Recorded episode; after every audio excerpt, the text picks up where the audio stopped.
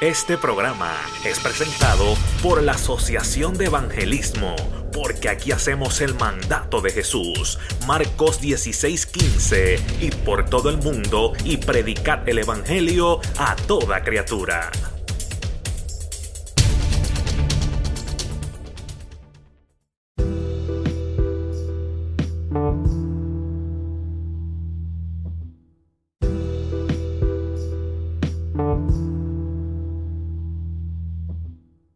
There is only one time in all of Scripture we are told to run.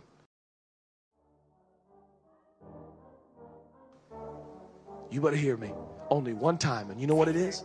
It's run from environments or settings that cultivate or enhance or stir up these intense cravings.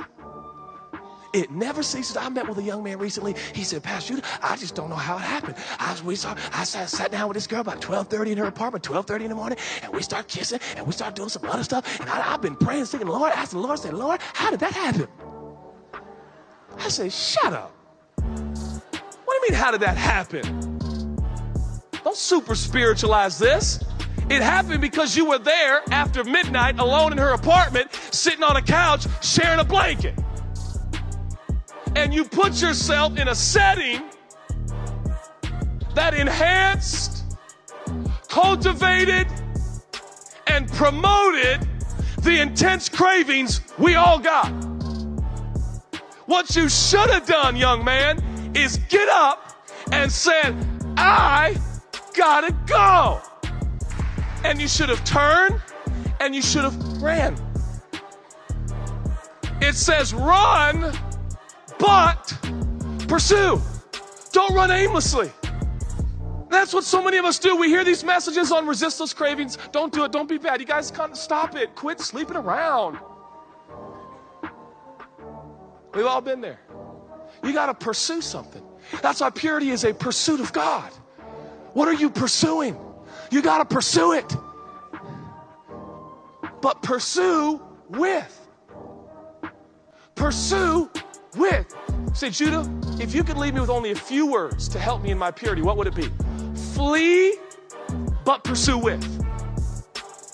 Don't ever forget that phrase. Flee, but pursue with.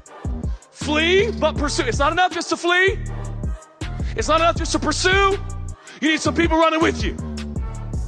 Because there's going to be some times when you're pursuing God and all of a sudden you get a little distracted while you're running. Who are you running with?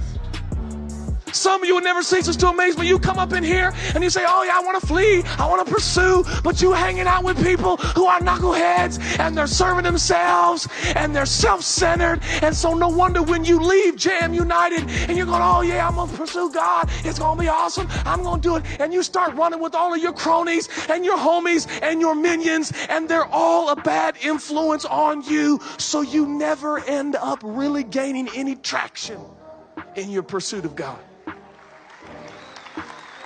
One of the most significant things you could do in this entire time is make a determination that you love your friends, that you're going to pray for your friends, but there's some of them that ain't running where you're running. And it hadn't been good for either one of you.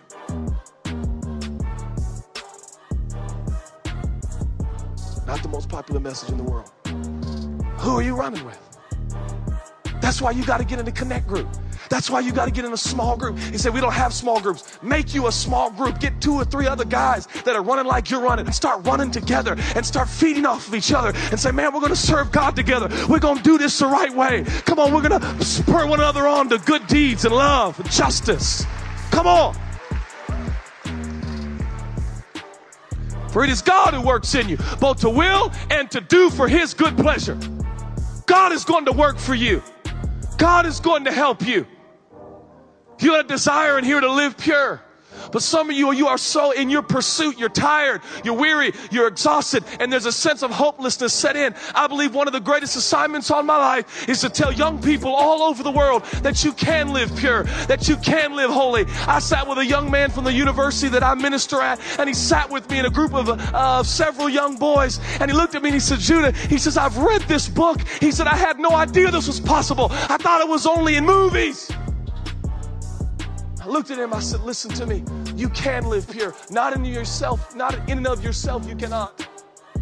But Jesus, He will help you. You can master sin. You can dominate. I'm here to tell you, some of you have been so lied to. You're sitting here today and you think everyone just has turmoil and anguish as they're resisting the intense cravings of the flesh. And you think for the rest of your life, you're going to have to say no to what you really want to do and just serve God because that's what you have to do.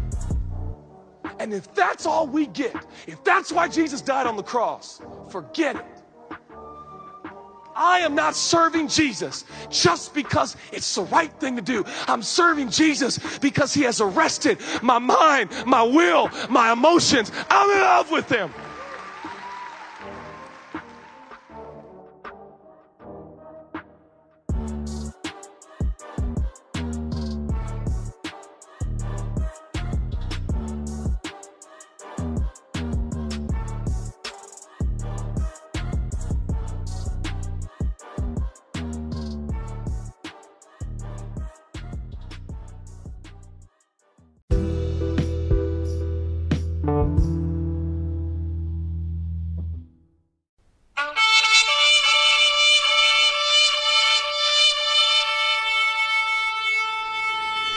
Este programa fue presentado por la Asociación de Evangelismo.